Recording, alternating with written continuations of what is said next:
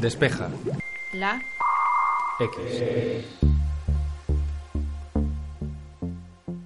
En los últimos años a muchos nos ha costado seguir las indicaciones de Maricondo y mantener el armario de la ropa ordenado y de una manera coherente. Y es que con estas temperaturas tan inusuales uno ya no sabe si tener los bañadores a mano en diciembre o comprar abrigos para viajar al Caribe. Andrés Morte, coordinador de Magnet, y Javier Jiménez, editor en Sataka, nos acompañan en este episodio para analizar por qué estamos viviendo unas temperaturas tan extremas y cuáles son las causas que las están generando. Esto es Despeja la X, mi nombre es Santi Araujo y comenzamos.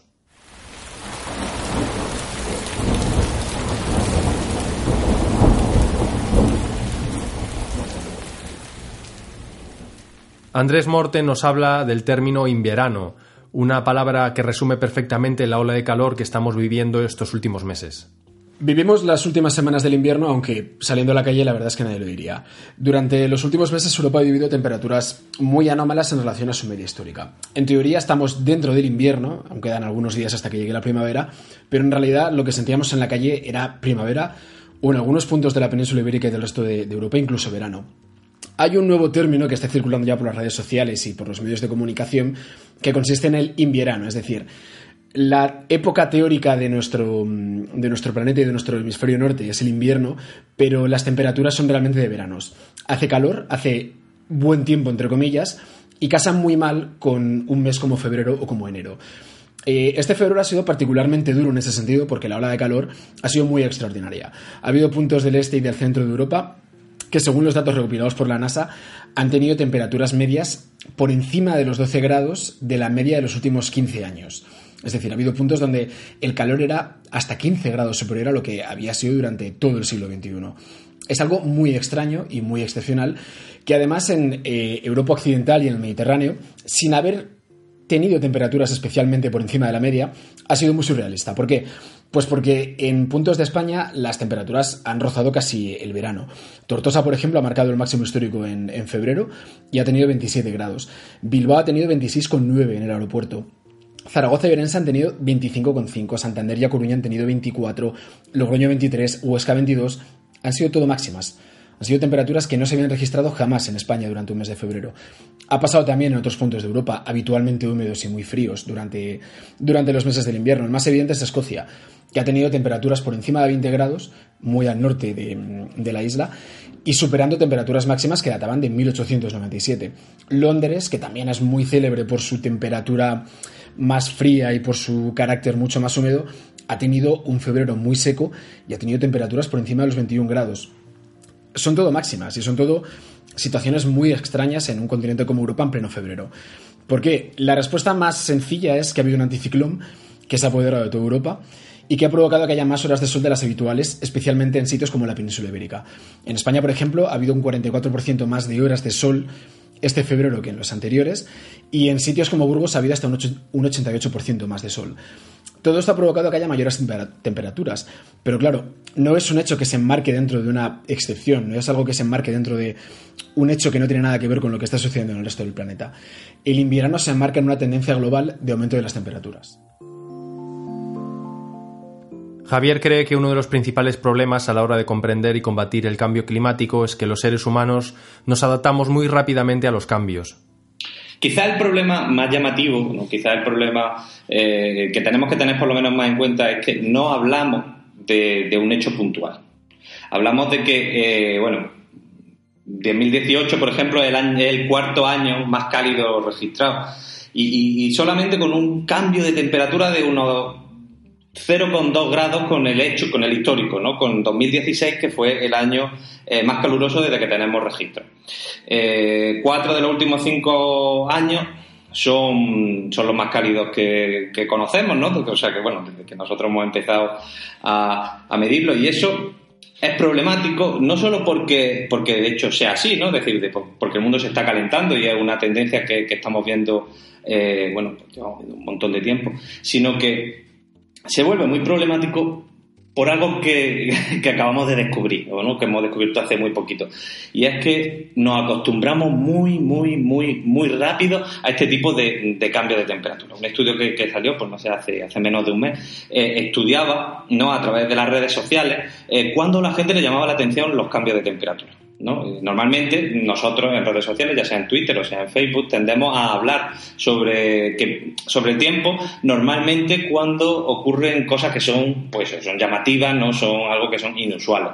Entonces este equipo estudió un poco eh, bueno, pues los registros geolocalizados de, todo Estados Unidos y los cruzó pues, con los eventos que realmente habían sido meteorológicamente potentes. Lo que se dieron cuenta es que mm, cuando algún evento de este tipo, ¿no? es decir, por ejemplo, cuando los inviernos fríos en algunas partes de Estados Unidos se repetían un par de años, aunque fueran totalmente raros, siguiendo lo que es el registro histórico, es decir, aunque en los últimos 50 años sean los tres inviernos más fríos que se recuerdan, la gente, eh, bueno, pues se acostumbra, se acostumbra muy rápidamente. Y eso nos impide y nos va a impedir seguramente eh, ver esto que estamos hablando, ¿no? Ver que, que, el mundo se está calentando, porque aunque eh, también los mismos investigadores llegaron a la conclusión de que la gente eh, lo pasa mal ¿no? con este tipo de cosas, es decir, la gente sigue sufriendo los problemas relacionados con el frío o los problemas relacionados con el calor, cuando son sequías, cuando son olas de calor,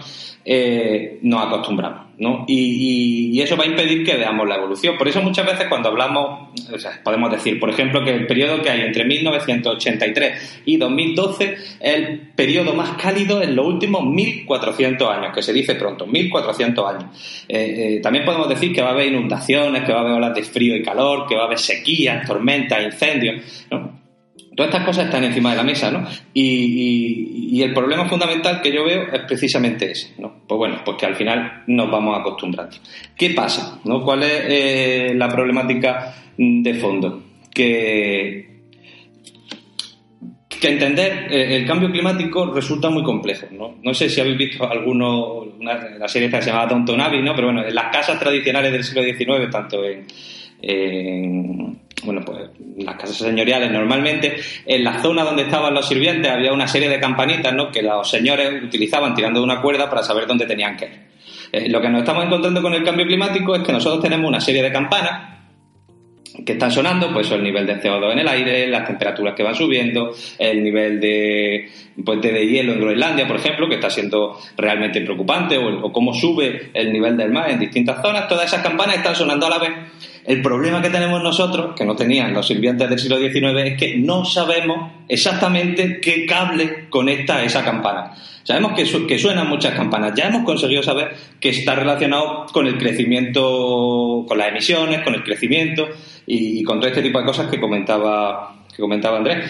Pero, eh, ¿a qué nos enfrentamos? Bueno, pues eso está siendo un problema, ¿no? Conectar todas las migas de pan del cambio climático es difícil, ¿no? Y, nos, pone pues, fundamentalmente ante esta, ante esta paradoja de que estamos viendo que nos estamos aproximando relativamente, ¿no? Eh, o de forma bastante rápida, de hecho, hacia un precipicio, como si fuéramos lemmings, pero nos cuesta entenderlo. Y quizá este sea el principal reto al que tenemos que enfrentarnos. A todos nos ha sorprendido la ola de calor que hemos vivido este invierno, pero sobre todo sorprende cuando lo comparamos con la ola de frío extremo que vivimos hace tan solo 12 meses. ¿Cómo casa todo lo que ha pasado este invierno o todo lo que está pasando con el invierno pasado? Si os acordáis, el invierno pasado tuvimos una cosa llamada la bestia del este. Entre finales de 2017 y principios de 2018, Europa sufrió una serie de temperaturas muy mínimas y de borrascas y anticiclones muy fríos que venían fundamentalmente del Ártico y de Siberia y que la prensa mediáticamente bautizó como la bestia del Este. Fueron altas presiones en el Ártico que formaron un gigantesco anticiclón y que a consecuencia empujó a grandes tormentas y bajas presiones al interior del continente. Sumada a una ola de frío siberiana, todo esto provocó que las temperaturas se, se de forma histórica en el este y en el centro de Europa, precisamente en unos meses que eh, hoy en día nos están dando unas temperaturas máximas. En sitios como Alemania llegaron a récords de 27 bajo cero y en la mayor parte de Europa durante las últimas semanas de febrero tuvieron temperaturas de entre menos 10 y menos 20, que es mucho frío incluso para los estándares del este y el centro de Europa. En Roma o Mónaco nevó, también en Málaga y en otros puntos del Mediterráneo, y básicamente mirar un mapa de Europa implicaba acercarse a un abismo de frío y de absoluto terror oscuro. Eh, paralelamente a esto, fue muy paradójico porque, claro, hablamos permanentemente del cambio climático y del calentamiento global y mucha gente se preguntó cómo es posible que en pleno calentamiento global estemos teniendo una, ola de frío que solo se compara con las peores del último siglo XX. Para entender lo que estaba pasando había que mirar también el Ártico. El Ártico, de forma paralela a la ola de frío siberiana, estaba teniendo temperaturas máximas históricas. Eh, era una paradoja climática por completo porque había puntos de más allá del círculo polar ártico que estaban llegando a los cero, a temperaturas que estaban incluso por encima del bajo cero. La media de los últimos días de febrero en el Ártico fue más o menos de menos 10 grados bajo cero, que es mucho frío, pero que también casaba bien con la temperatura que tenían ciudades como Berlín o como París, y que desde luego era totalmente impropio del sitio más frío del hemisferio norte. Claro, es que, es que es de loco. Es decir, si, nos planteamos, o sea, si lo pensamos de una forma uh, uh, tradicional, ¿no? sé si nos sentamos un segundo y, nos paramos a pensar que, hace 12 meses estábamos, eh, yo qué sé, mm, nos faltaban mantas y ahora estamos que nos sobra toda la ropa y que parece que, que ya, ya, ya ha llegado la primavera o que dice la primavera, el primer otoño, es totalmente de loco. Y esto lo, lo que evidencia, quizás, ¿no? De una forma pues, muy gráfica, es precisamente eso, ¿no? Que, que estamos a punto de, entrar en una época muy nueva en la que va a haber un montón de eventos climáticos mm, externos, o sea, extremos, ¿no? Eh, eh, claro, algunos de este tipo de, eventos pues no los vamos a, notar porque no nos van a afectar. Decía Andrés, hablaba sobre eh, cómo se estaba calentando el Ártico, ¿no? Y tenemos que entender, por ejemplo, que hay una cosa muy llamativa, aunque a veces no nos paremos a pensarlo. Pero es que, por ejemplo, ahora en invierno está lloviendo en Groenlandia. Y sí, bueno, ¿qué, pasa, no? Porque llueve en Groenlandia. ¿Cuál es el problema? Pues el problema es que normalmente no llueve en Groenlandia. Normalmente todas las pérdidas por deshielo, ¿no? De hielo que se hacen porque se derrite, eh, se recuperan en, en invierno por la nieve. Y, y, en este caso concreto, pues nos está lloviendo, esa lluvia hace que el hielo se derrita más y el caso pues va, va, tendiendo a más, a más, a más, a más. ¿Por qué pasa esto? ¿Por qué los científicos cada vez están más convencidos de que, eh, de que el cambio climático y los eventos meteorológicos extremos van de la mano? Pues porque, como hoy estoy con las metáforas, el mundo se parece mucho, mucho, mucho, mucho a, bueno, una de esas grandes eh, máquinas. Con, bolas de billar que se mueven, ¿no? O, a las cosas estas que, que, hace la gente con fichas de dominó. Es decir, eh, parece algo como muy sólido y cuando lo vemos desde una perspectiva lejana, cómo funciona todo perfectamente acompasado, nos parece que es una proeza de la naturaleza, que de hecho es una proeza de la naturaleza. Pero eh, normalmente no nos paramos a reflexionar ¿no? de, que, eh, de que en cuanto falla una pieza, pues todo el chiringuito se cae abajo. En el, en el, conjunto del mundo no se cae abajo, sino que sencillamente lo que ocurre es que todo empieza a reconfigurarse. Y y bueno, es muy conocida eh, la frase esa, ¿no? De la teoría del caos que dice que si una mariposa agita su ala en Río de Janeiro, hay un huracán en, yo qué sé, en la costa de Taiwán, un ciclón. Eh, pero con este caso, ¿no? Con el caso de las temperaturas, eh, de la subida de las temperaturas en el mundo, pasa así. Es decir, el mundo, eh, todas las está muy profundamente conectado y lo que va ocurriendo progresivamente hace que todo se reconfigure. Esto nos plantea dos problemas. Por un lado, que vamos a tener eventos meteorológicos más intensos. Sí, ¿no? Pues va a haber más inundaciones, va a haber más sequía, va a haber seguramente pues, más huracanes, más olas de calor, más olas de frío. Pero eso se suma con una cosa que no debemos de tener, mm, de olvidar, ¿no? Y es que además de la problemática, digamos, meteorológica, se une una problemática que es social y es humana. En el sentido de que cuando cambian las cosas, las instituciones, la, más, que las instituciones, igual, la infraestructura, pero sí también las instituciones, no están preparadas. Es decir, no, Roma no está preparada para tener inviernos en los que se caigan, yo qué sé, en un futuro dos metros de nieve, como si eso fuera Missouri. Y y a lo que es el evento meteorológico extremo en sí, ¿no? que como pudo ser el año pasado la Audiencia del Este, se le suma que no estamos preparados. Claro, es decir, porque en otro contexto, en otro sitio, eh, eh, están los medios humanos, los medios tecnológicos, los medios sociales como para hacer frente a ese tipo de cosas. Pero esto nos va a pillar completamente eh, fuera de juego. De hecho, uno de los problemas que estamos viendo que se están ejecutando a lo largo de todo el mundo es que la gente, ¿no? las migraciones que estamos viendo a nivel global, se van acumulando en sitios que sabemos en los que sabemos que va a faltar agua. Y entonces nos encontramos con un problema, bueno, pues un problema bastante serio, porque lo que, lo que estamos viendo no es solo que el cambio climático esté cambiando las reglas de juego, no, sino que nosotros estamos siendo realmente torpes a la hora de, bueno, pues de, ajustar ese gran, de ajustarnos y de adaptarnos a ese tipo de cosas. Aunque las consecuencias comienzan a estar cada vez más claras, De momento los seres humanos no sabemos o no queremos tomar acción para intentar revertir esta situación. Tenemos un problema con el clima muy claro y parece evidente que los gobiernos no van a ser capaces de solucionarlos. En 2015 se fraguaron los acuerdos de París por el cual la práctica totalidad de los países del planeta se comprometieron a no aumentar la temperatura del planeta dos grados por encima de la media de la era preindustrial. ¿Qué significaba esto? Que el planeta en su conjunto tendría que producir y consumir mucho menos para que las continuas emisiones de CO2 a la atmósfera impidieran que el calentamiento de la Tierra superara dos grados más de lo que había antes de que empezáramos a construir máquinas de vapor, básicamente. En realidad el objetivo era un grado y medio, era el objetivo para dejar la Tierra tal y como la conocemos, es decir, dos grados más que lo vamos a superar y que lo estamos superando, era como el objetivo máximo, el ideal para más o menos mantener el planeta Tierra tal y como lo conocíamos. Bueno, el año pasado salió un estudio elaborado por el Panel Intergubernamental del Cambio Climático e ilustró que no estamos ni siquiera cerca de conseguir los objetivos del Acuerdo de París. ¿Por qué sucede esto? Pues porque no estamos emitiendo menos, básicamente. Hay un puñado de países muy concreto que sí que lo están haciendo y hay, sobre todo, algunos países occidentales están intentando reducir sus emisiones a base de generar electricidad más, electricidad más limpia y de patrones de consumo muy distintos pero a nivel global seguimos emitiendo más o menos lo mismo que hacíamos en el año 2000. Es decir, que tal y como estamos eh, tratando al mundo y a nuestras economías actualmente, es totalmente imposible que reduzcamos la temperatura del planeta. Eh, en concreto, solo hay 16 países de los firmantes del Acuerdo de París que están cumpliendo con sus objetivos de reducción de emisiones. Cuando se firmó el Acuerdo de París, cada nación tenía que decir, bueno, yo voy a emitir solo hasta aquí. Es decir, me comprometo a emitir este volumen total de, de toneladas de CO2 a la atmósfera. Bueno, solo hay 16 que lo están cumpliendo. La mayor parte de las naciones de esas 16 son totalmente irrelevantes y de las 16 solo hay dos que son realmente gente que puede cambiar algo el planeta, que es Canadá y Japón. En total hay hasta 58 países que han elaborado políticas firmes para frenar el cambio climático y para emitir menos, pero en la mayor parte de los casos son leyes que no han ido a ninguna parte y que simplemente han tenido un valor testimonial. Todos los demás, de un total de 197, todos los demás gobiernos, eh, ni siquiera han aprobado leyes que impulsen políticas más medioambientales. Incluso dos países muy importantes como Estados Unidos y como Brasil, tanto monta, monta tanto Bolsonaro y Trump, eh, se han salido de los acuerdos. Eh, esto significa que no hay una voluntad política clara para frenar el cambio climático por parte de ningún gobierno. ¿Y por qué no la hay? Pues en gran medida porque nosotros, como votantes y como población, no estamos presionando lo suficiente a nuestros ejecutivos para que apliquen medidas que realmente tengan un impacto razonable en el, cambio climático.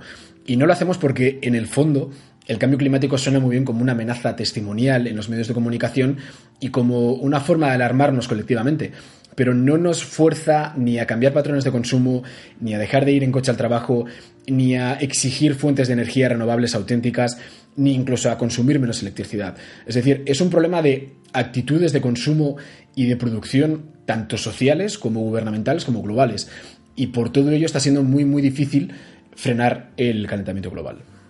Pero es que, claro, es difícil, ¿no? Eh, cuando nos paramos a plantear precisamente lo que conlleva el cambiar de hábitos de... ¿Cuántos somos ahora? ¿7, 8 mil millones de personas en todo el mundo?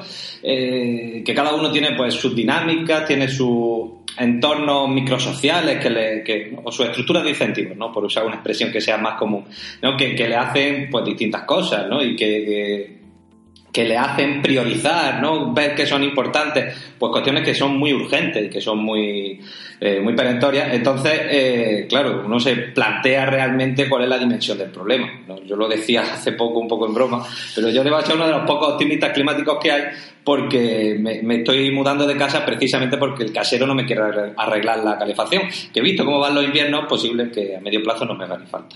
Pero eh, más allá de, ese pequeño eh, bueno, pues de autocrítica también hacia mí mismo, ¿no? De cómo eh, en muchos entornos, en muchos contextos nos cuesta mucho trabajo cambiar de, hábitos ¿no? y cambiar de formas, porque precisamente este tipo de procesos son tremendamente complicados, sí creo eh, que hay dos, aspectos que podemos bueno, pues ver ¿no? de forma quizás relativamente positiva. Por un lado, me da la sensación, ¿no? pese a que aún existe una minoría muy, muy, muy, muy ruidosa que, trata de buscarle las tres patas al gato, eh, el debate científico sobre el cambio climático ya hace mucho tiempo que se ha agotado, ¿no? Y el debate público sobre el cambio climático y sobre el origen antropogénico de, él también se ha acabado. Es decir, ya estamos en una fase en la que somos conscientes en general de qué vale el problema, ¿no? Eh, independientemente de... Y, de cuáles son las soluciones, en principio, ¿no? O sea, e, esa parte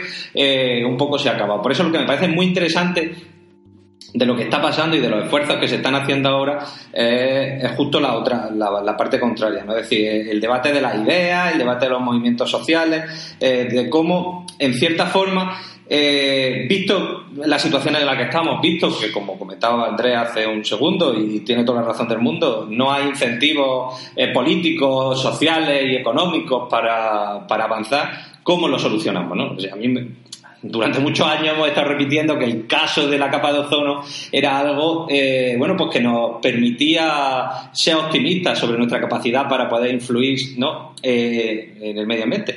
Pero en cuanto analizamos el problema de la capa de ozono, vemos que en realidad es el peor ejemplo que se puede poner, porque lo que pasaba con, los productos que acababan con el ozono es que al, buscar una solución que, permitiera eh, sacarlos del mercado, como el que dice, Mm, eh, esa solución permitía a las mismas empresas que lo estaban comercializando obtener más recursos. Es decir, o sea, se encajaron de tal forma los incentivos que al final el cambio eh, eh, tecnológico, ¿no? por decirlo así, que permitió que poco a poco hayamos ido mejor cerrando ese agujero que teníamos en la capa de ozono, es un cambio que está perfectamente alineado con objetivos políticos, económicos y sociales. ¿no? Es decir, y eso no lo tenemos en, en el cambio climático en general. ¿no? Es decir, aquí esto es un sitio, o sea, sin, sin querer ser muy drástico, pero es verdad que no que, que, aquí cada uno va a su bola, las cosas no están alineadas y por eso, bueno, pues cosas como, por ejemplo, no sé, el, New Green Deal este que se está proponiendo en Estados Unidos, que pese a ser claramente... Bueno, eso eh, seguramente eh, Andrés sabrá más del tema que yo, pero... Eh, el intento como de reestructurar la agenda, en este caso progresista dentro de, Estados Unidos a través del eje de, la lucha eh, contra el cambio climático, pero lo que estamos viendo los viernes, por ejemplo, de, forma cada vez más abundante en muchos países del mundo, que la juventud, eh, jóvenes de, distintos sitios empiezan a reunirse y a manifestarse por el clima, aunque siendo un, bueno, siempre que pasa con, con las movilizaciones con jóvenes, es algo eh, complejo, ¿no? Porque nunca se sabe exactamente qué agenda hay por ahí detrás, ¿no? Pero bueno, son pequeños, eh, pequeños e importantes movimientos que se van haciendo poco a poco y que conforman lo que podríamos decir, bueno, pues un esfuerzo, digamos, social y comunitario para ver cómo solucionamos esto. ¿no? Yo decía antes que esas son un poco las dos cosas que yo veo. Eh, eh, positivas, ¿no? Las que tenemos que prestar atención. Por un lado que hemos cerrado el, debate científico ya por fin, que ya era hora, ¿no? Y que por el otro parece que se intenta eh, arrancar esto, ¿no? Que es un poco como Carlos Sainz en el Dakar, ¿no? Trata de arrancarlo. Pues en esa fase eh, del, momento estamos. Es verdad que, bueno, que ahora mismo no, no hay muchos motivos para ser optimistas, porque los datos no nos lo permiten pero tampoco parece que sea lo más apropiado, eh, bueno, pues regodearnos en nuestra propia crapulancia, como decía aquel, ¿no? Es decir, pensar que, que, esto no vaya a ningún sitio. Tenemos los instrumentos, tenemos el conocimiento y parece que muchas personas cada vez hay más voluntad de trabajar. ¿Lo conseguiremos? Pues no lo sé, pero bueno, eh, yo entiendo que que, se abre ahora una nueva fase de la lucha contra el cambio climático en la que ya no, no tienen sentido los grandes titulares que aterrorizaban a la gente, sino que tiene sentido, bueno, pues las reflexiones profundas que nos hablen de cómo hacemos eso, cómo alineamos la economía, la sociedad y la política para enfrentarnos al que quizás sea el mayor reto de la humanidad eh, bueno, pues de los próximos años.